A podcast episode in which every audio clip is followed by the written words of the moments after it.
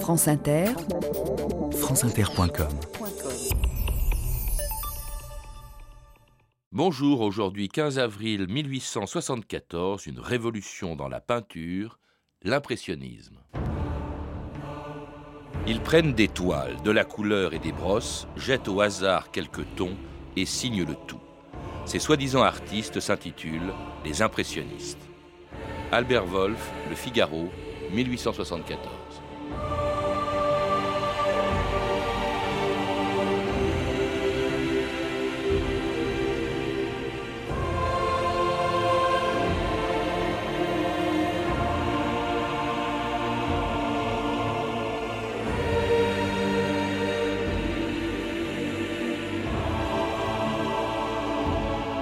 2000 ans d'histoire.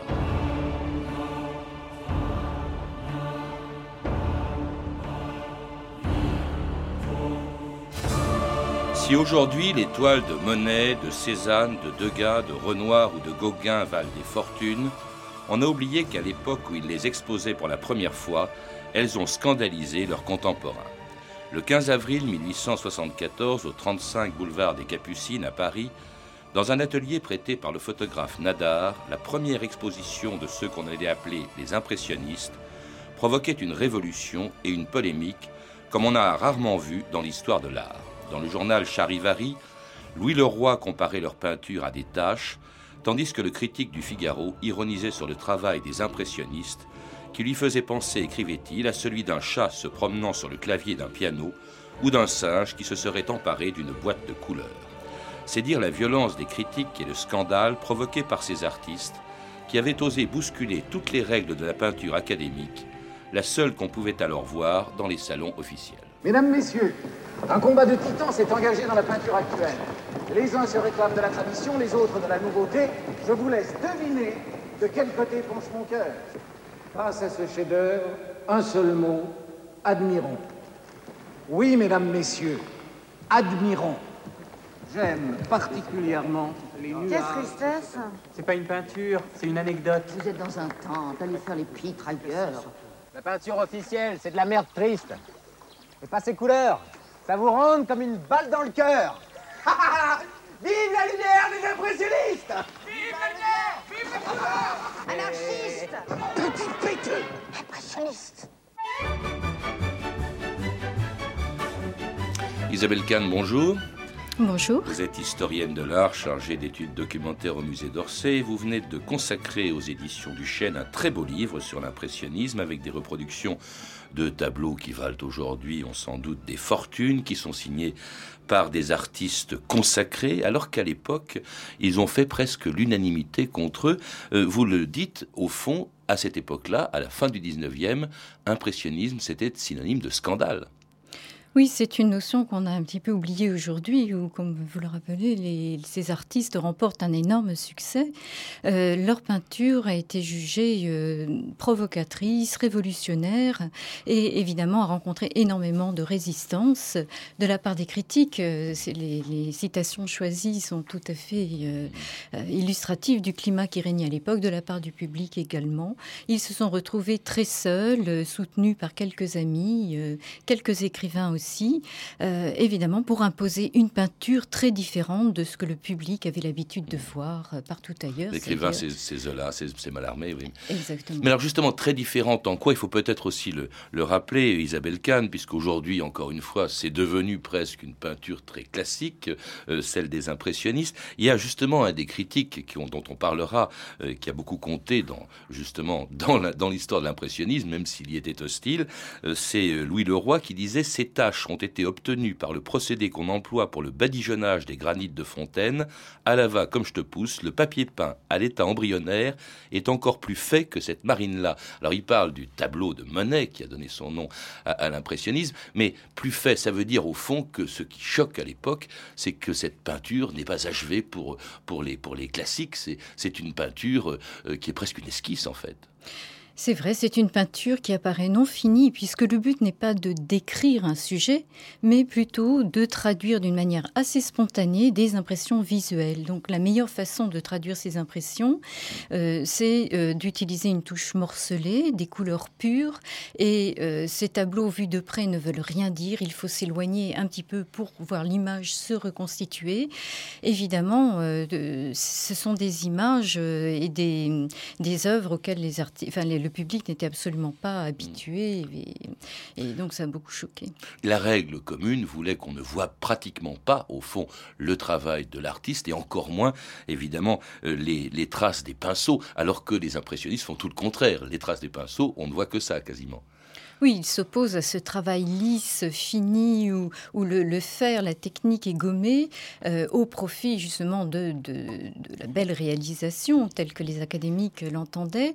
Euh, les impressionnistes vont évidemment prendre le parti opposé, non pas volontairement, non pas dans un esprit de provocation, mais parce que cette façon de peindre est une façon qui leur permet de rendre au mieux la spontanéité du regard, cette vision directe qu'ils vont, vont avoir sur le monde. Alors si le mot, euh, Isabelle Kahn, si le mot impressionnisme, vous le rappelez, date de 1874, en fait, la chose existait. Il y a eu ce qu'on pourrait appeler des pré-impressionnistes. C'est quelque chose qui était dans l'air. Et vous rappelez, d'ailleurs, en remontant assez loin, euh, au, milieu, en tout cas, du, du 19e siècle, des peintres qui ont inspiré les impressionnistes, que ce soit les Anglais euh, Constable ou Turner. Turner, pour lequel ce qui comptait, c'était pas le sujet, mais la lumière, au fond, euh, qui se reflétait sur lui, le sujet n'en étant que l'instrument. Il y a eu aussi les Français Corot, Boudin, Courbet, euh, qui ont beaucoup compté. Et vous le rappelez aussi, avec ce qui était à cette époque-là euh, de leur temps une nouveauté, c'est-à-dire que les artistes sortaient de, leur, euh, de leurs ateliers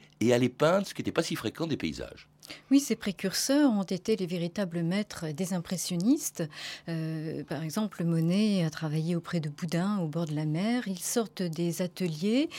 Ils se rendent sur place grâce à des nouveaux moyens techniques également, le, ces chevalets portables, ces peintures conditionnées euh, dans des tubes qui permettent. Nouveau, hein, euh, Voilà, donc toutes ces inventions techniques leur permettent de sortir de l'atelier, leur permettent donc d'aborder de nouveaux sujets et de se libérer des héros de la mythologie et de la, grande, de la peinture d'histoire. Et d'aller donc euh, en, enfin, en province, en banlieue, que ce soit Barbizon, que ce soit Fontainebleau, que ce soit même d'ailleurs dans Paris, mais à l'extérieur avec euh, Pissarro, évidemment, le, peintre de Paris. Cela dit, à l'époque, leur peinture n'avait aucun succès euh, et n'intéressait que quelques amateurs, comme Paul Gauguin, qui était alors agent de change avant de rejoindre les impressionnistes. C'est votre travail? Eh oui, vous êtes Pissarro. Je connais votre œuvre, je suis collectionneur. Enfin, dans la mesure de mes moyens. Paul Gauguin. Seriez-vous vendeur Je viens de passer des heures à essayer de m'en défaire. Qu'est-ce que vous en voulez Vous contenteriez-vous de 200 francs J'espérais en tirer 50 francs. Ah, vous êtes trop honnête. Je le trouve magnifique. Et alors l'argent, quelle importance Aucune. Un homme amasse une fortune, le monde le tient pour un grand homme, un jour on l'enterre et le monde l'oublie. Mais les artistes Oh non L'artiste, lui, atteint l'âme du monde. Il le transforme. Et le monde n'est pas prêt de l'oublier. C'est ça, la vraie grandeur. À l'époque où Gauguin rencontre Pissarro dans cet extrait de film, le premier est encore un agent de change, mais qui aime la peinture, qui la pratique en amateur. L'autre, en revanche, est pratiquement sans sou, un Pissarro, ce qui était le cas d'ailleurs de presque tous les impressionnistes. C'est impressionnant quand on imagine aujourd'hui la valeur que coûte leur toile, le prix de leur toile, la pauvreté, la misère dans laquelle presque tous les impressionnistes ont vécu, Isabelle Kahn. Oui, l'un des plus misérables étant Monet, qui par la suite est devenu euh, celui dont la peinture a rencontré le plus de succès financier, et toujours aujourd'hui. Euh, oui, il tirait le diable par la queue, tout simplement. Quelques-uns étaient un petit peu plus riches. Gauguin, au temps où il était encore agent de change, mais qui, au moment où il va quitter son emploi, va également connaître cette misère. Euh, le plus riche était Caillebotte, qui, par solidarité, a beaucoup, beaucoup acheté à ses à ses amis et a soutenu cette peinture impressionniste. Alors, euh, ils sont aussi malheureux parce qu'ils sont écartés de l'institution qui est vraiment un point de passage obligé pour tous les, les artistes, qui est le salon, hein, qui, est, qui est une exposition annuelle. Elle a été créée, je crois, au XVIIe siècle, mais euh, qui se déroule au Louvre, euh, au Salon Carré, d'où le nom de salon. Hein. Mais ils y étaient interdits parce que pour y accéder à ce salon, il fallait d'abord passer par un jury, un jury composé de membres de l'Institut. Voilà, c'était le problème. La nouvelle peinture ne pouvait absolument pas euh, euh, trouver sa place dans cette institution puisque le, jury euh, barrait presque systématiquement l'entrée des jeunes et des jeunes, en tout cas, qui avaient une vision différente de celle des académiciens. C'est la raison pour laquelle ces artistes ont voulu s'organiser pour pouvoir quand même exposer et créer une forme d'association, une coopérative qui leur permettrait donc d'exposer ensemble, de louer des salles et euh, de pouvoir être un petit peu plus autonome. Cette, cette attitude été également très critiquée. Société anonyme, coopérative d'artistes, peintres, sculpteurs, graveurs à capital et personnel variable, c'est marrant comme nom. D'ailleurs, il n'y avait pas que des peintres, on le constate dans cette affaire. Oui, au départ, l'idée était très généreuse. C'était un petit peu fonder une société sur le modèle des, euh, des confréries anglaises comme les pré-raphaélites, confréries d'artistes, euh, mais aussi peut-être confréries artisanales, puisque c'était le seul moyen pour eux d'obtenir, euh, enfin de, pouvoir montrer leur travail et, au fond de se faire reconnaître. Et avec un but assez curieux, vous le citez dans votre livre, Isabelle Kahn, exposer donc et rendre libre, vendre librement leurs œuvres sans ni récompense, les bénéfices devant être partagés proportionnellement à la mise des actionnaires. C'est vraiment une société par action, c'est assez amusant. Oui, oui, c'est exactement ça. il y avait également une grande fraternité qui, présidait à cette organisation. Et surtout, donc, euh, ils exposent leurs œuvres euh, la première fois, pour la première fois, le 15 avril 1874 à Paris, dans l'atelier du photographe Nadar, hein, qui leur prête leur atelier, euh, et exposition, évidemment, qui a été éreintée par presque tous les critiques d'art de l'époque. Tous les génies de la peinture trash sur l'impressionnisme.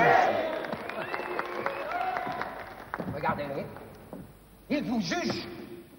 Ils jugent les imbéciles qui négligent la perspective, l'anatomie, le bon sens. Je le prophétise, messieurs. Les Degas, les Seurat, les Monet n'entreront jamais dans l'héritage de l'humanité. Et il y a une raison à cela. Quel rapport y a-t-il entre la science d'un Raphaël et le barbouillage de Monsieur Monet? Pas de celle-ci, disais Vive l'art sans entrave Vive la liberté La liberté d'aller planter votre chevalet dans les prés au milieu des pousses de vaches. Extraordinaire à la violence des critiques qui ont accueilli cette première, toute première exposition des, des impressionnistes. Isabelle Kahn, vous les citez beaucoup dans, dans votre livre. Certains appelaient d'ailleurs cette école l'école des tâches, d'autres le lugubrisme. Alors c'est justement un critique, c'est le critique du charivari, le plus féroce peut-être, s'appelait Louis Leroy. C'est lui, paradoxalement, qui a donné leur nom aux impressionnistes. Oui, toujours sous une forme de boutade, devant un tableau qui s'appelait Impression soleil levant. Euh, qui était formé donc de toutes ces taches, de toutes ces, ces, ces, traits de couleur, et que le, critique donc euh, va s'acharner à descendre complètement et euh, en traitant donc de cette peinture d'impression. C'est une peinture non finie, c'est une esquisse, c'est une impression. donc ce n'est ce n'est pas de la peinture pour lui. Alors il a cette formule justement Louis Leroy dans son article. Il imagine un dialogue entre lui-même et un peintre classique, Vincent, qui est scandalisé par ce qu'il voit à la première exposition euh, impressionniste. À mesure, écrit le roi, à mesure qu'il examine l'étoile, la fureur de Vincent grandit. Ah, le voilà, le voilà, s'écrie-t-il devant le numéro 90, je le reconnais. Que représente cette toile? Voyez au livret. Impression soleil levant. Impression, j'en étais sûr, je me disais aussi, puisque je suis impressionné, il doit y avoir de l'impression là-dedans. Alors, au début, au fond, c'est pour se moquer que le mot est inventé par le roi, mais très vite, les impressionnistes vont le revendiquer, Isabelle Kahn. Oui, ils vont le revendiquer parce que finalement, ce mot correspond tout à fait à leur programme. Euh, le cheminement va être un petit peu long parce que au départ, ils veulent ces, ces critiques, ces, éclats de rire, euh, tout ce qui était négatif autour de leur peinture les touchait énormément. Donc, ils ne pouvaient pas euh, aller dans ce sens-là. Mais très vite, ils sont aperçus que ce terme était quand même juste par rapport à leur programme, qui était de rendre une vision spontanée. Au fond, ne pas faire quelque chose de fini. Euh, mais euh, plutôt euh, s'adapter par une écriture nouvelle à cette vision faite par un œil d'une manière rapide. Voilà, Il peigne comme il voit, écrivait Jules Laforgue. Vous vous dites, vous parlez de l'œil naturel justement. Euh, Isabelle Kahn, c'est-à-dire Oui, c'est une notion un petit peu sophistiquée, contrairement à ce que le, ces mots pourraient laisser entendre. Cet œil naturel, c'est l'idée de, ne pas, euh, ne pas tomber dans les règles académiques de la représentation, de la description, mais de donner des impressions, de rester justement dans cette euh, perception très rapide et comme naturelle. Alors ce naturel va être très sophistiqué dans leur tableau, puisqu'ils vont le travailler au niveau des cadrages, en évitant justement d'avoir des sujets centrés en les Euh, ils vont travailler au niveau du flou, de l'inachevé, comme un œil voyant très rapidement un motif euh, défiler. Passer le, euh, la vitesse est également très importante. Le mouvement, nous sommes dans un siècle où les choses bougent, où la ville aussi grossit, où les foules sont très présentes. On est au siècle et à l'époque de la photo aussi, qui a beaucoup compté. Exactement. C'est également un dialogue qui va naître à cette époque et qui est extrêmement riche. Alors justement, le point de départ, c'est évidemment la critique de Leroy, impressionniste, à partir d'un tableau de celui, au fond, qui est en quelque sorte le chef de file de, ce mouvement qui se revendique impressionniste et, qui est mené Impression Soleil Levant. Alors, c'est un, tableau très célèbre euh, et qui euh, représente, je crois, le port du Havre. Oui, c'est une marine, c'est une marine mais presque abstraite puisqu'au fond on y représente euh, juste euh, l'essentiel et l'essentiel c'est cette lumière, c'est cette lumière qui va euh, transfigurer ce paysage et le transformer justement en taches de couleur et en un motif qui ne forme plus une image uniforme mais qui donne une impression justement de mouvement, de mouvement de lumière et d'élévation. Il n'y a pas que le style de justement de Monet et des autres impressionnistes qui surprend et qui choque un certain nombre de critiques, il y a aussi les thèmes qu'ils ont choisis. Ça, c'est important. On ne peint plus, ce sont plus des portraits de duchesses commandés justement à de grands peintres académiques. Cette fois-ci, c'est la vie de tous les jours. Euh, c'est aussi des thèmes surprenants. C'est la gare Saint-Lazare par Monet. Oui, ils ont voulu montrer la vie ordinaire et la grandeur des hommes de leur époque. Mm. Euh, cette grandeur était faite aussi euh, d'une pensée par rapport à leur société qui était, nous, nous sommes en plein positivisme, donc la croyance dans ce progrès pour améliorer la condition humaine et ce progrès est éclatant à travers les, les découvertes techniques et le développement de l'industrie. Le chemin de fer est par excellence euh, le symbole de, cette société euh, en pleine transformation. Alors cela dit, ces gens sont tellement différents, ces peintres sont tellement différents euh, qu'on ne peut pas à proprement parler euh, parler d'une école. Hein. Euh, c'est l'impressionnisme rassemble, je disais, des peintres différents et dont certains d'ailleurs ne se reconnaissent pas dans le surnom qu'on leur donne. On écoute le cinéaste Jean Renoir parler de son père Pierre, Pierre Auguste, qui fut un des chefs de file bien sûr de l'impressionnisme. Mon père d'ailleurs, dès le début, il a détesté ce mot impressionniste. Mon père croyait tellement à la discipline du peintre, croyait tellement au fait que les éléments que l'on doit rassembler pour mettre sur une toile, ça s'amasse et ça se digère lentement, que pour lui, l'idée de l'impressionniste, c'est-à-dire l'idée de quelque chose qui vous frappe l'œil et que l'on lance, n'est-ce pas, comme, comme avec une, comme une balle de tennis immédiatement sur, la toile, ça l'agaçait. Non, mon, mon père, en réalité, était un révolutionnaire classique. D'ailleurs, dans toutes ses idées, il, présentait une espèce d'étrange mélange d'anarchie et de conservatisme qui troublait beaucoup les gens.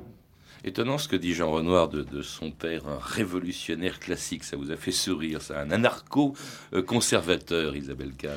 Ah, moi, je trouve que c'est tout à fait juste. C'est euh, évidemment entre le père et le fils, il y avait un dialogue d'artistes également. Donc Jean Renoir défend ici une idée aussi qui m'est chère, c'est que cette, technique qui paraît apparemment euh, facile est en fait euh, une technique extrêmement sophistiquée. Je parle de, l'impressionnisme avec ses taches de couleurs et ces paysages qui, soi-disant, sont créés d'une manière spontanée. En réalité, il fallait un solide métier, une étude de la lumière, de la composition. Et Renoir, tout particulièrement, particulièrement été attaché également euh, à un dessin. Il a eu à un moment donné aussi dans sa vie un désir très fort d'un retour vers le classicisme, vers Raphaël, vers des formes pleines et, des contours euh, euh, qui, également sont beaucoup plus unis que, que, des impressions simplement devant un paysage. Et Renoir d'ailleurs est devenu par excellence le peintre de la figure humaine et des baigneuses. Et, et, et, une peinture gaie. Je, je disais tout à l'heure qu'un des surnoms qu'on leur donnait, c'est d'être lugubre. Enfin, on disait le lugubrisme.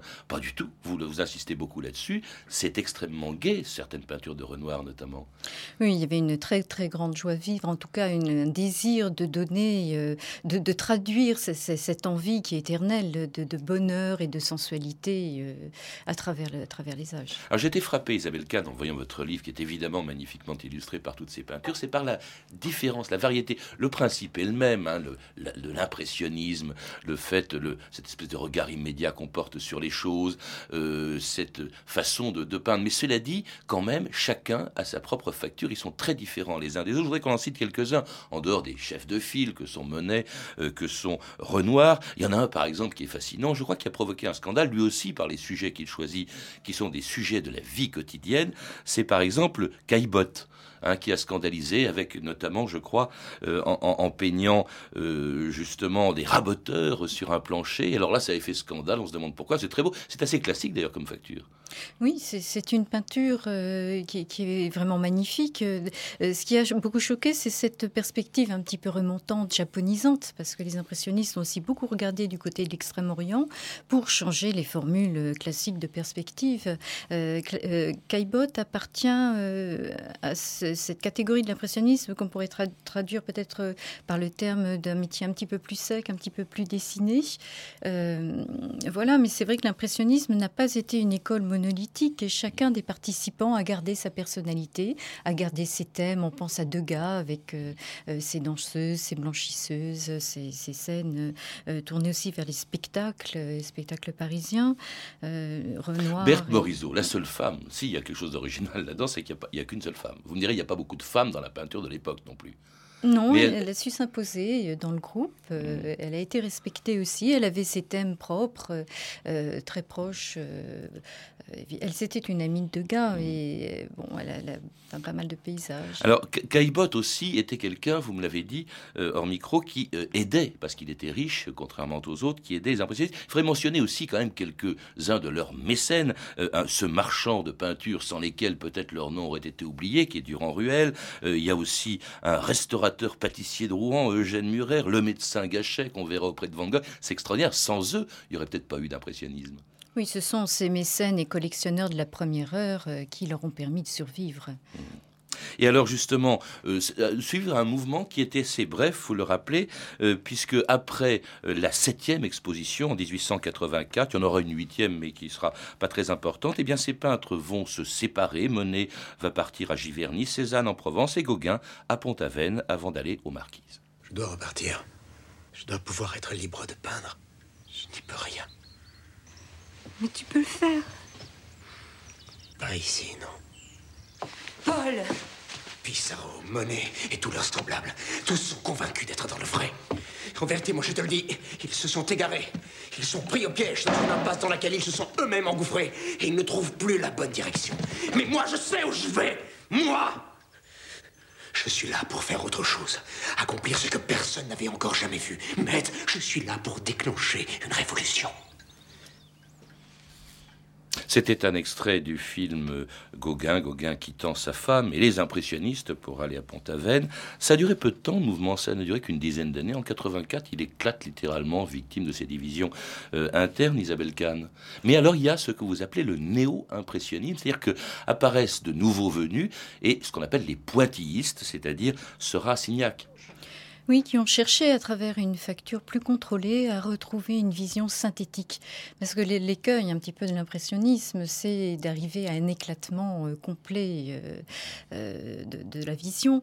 Et ces jeunes artistes ont ressenti la nécessité d'aller vers un travail, peut-être une facture plus impersonnelle pour retrouver une certaine forme de tradition classique.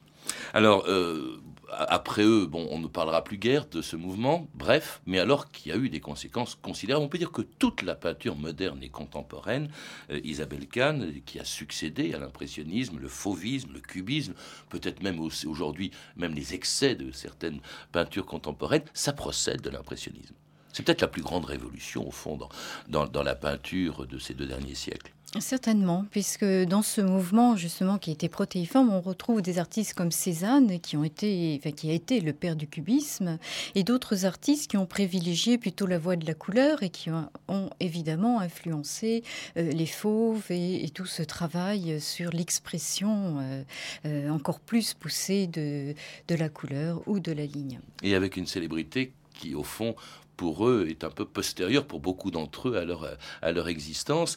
Euh, quand on imagine, quand on voit tout simplement la valeur euh, que représentent ces tableaux, qu'on peut, qu'on peut trouver, parce que je, je, cite souvent à la fin de ces émissions les livres de mes invités, je vais le faire avec vous, mais que l'on peut voir aussi, il faut voir ces impressionnistes. Je crois que la, la plus belle collection de, de leurs œuvres, on les trouve au musée d'Orsay, Isabelle Kahn, où vous travaillez? Oui, c'est exact. Il faut absolument venir voir ces impressionnistes au musée d'Orsay, au cinquième étage. Et cette collection, le noyau de cette collection, vient de Caillebotte et du legs qu'il a fait à l'État de sa collection qui était absolument fabuleuse. Merci Isabelle Kahn. Je rappelle que vous êtes l'auteur d'un magnifique livre, L'impressionnisme ou l'œil naturel, euh, avec de très nombreuses reproductions de tous ces artistes, et un livre qui a été publié aux éditions du Chêne. Elle est également Cézanne de Bernard Fauconnier, édité chez Gallimard, dans la collection Folio Biographie. Vous avez pu entendre des extraits des films Lautrec de Roger Planchon, où Lautrec est aussi, lui aussi, un héritier en quelque sorte des impressionnistes, même s'il n'en a pas fait partie. Lautrec, donc disponible en DVD chez Pierre Favre, et puis Gauguin de Mario Andreaccio avec Kiefer Sutherland et Nastasia Kinski euh, dans ce film donc de Mario Andreaccio Gauguin. Toutes ces références sont disponibles par téléphone au 32 30, 34 centimes la minute ou sur franceinter.com. C'était 2000 ans d'histoire, à la technique Antoine Viossa et Julien Chabassu, documentation Claire Tesser, Claire Destacan et Mathieu Ménossi, une réalisation de Anne Kobilac.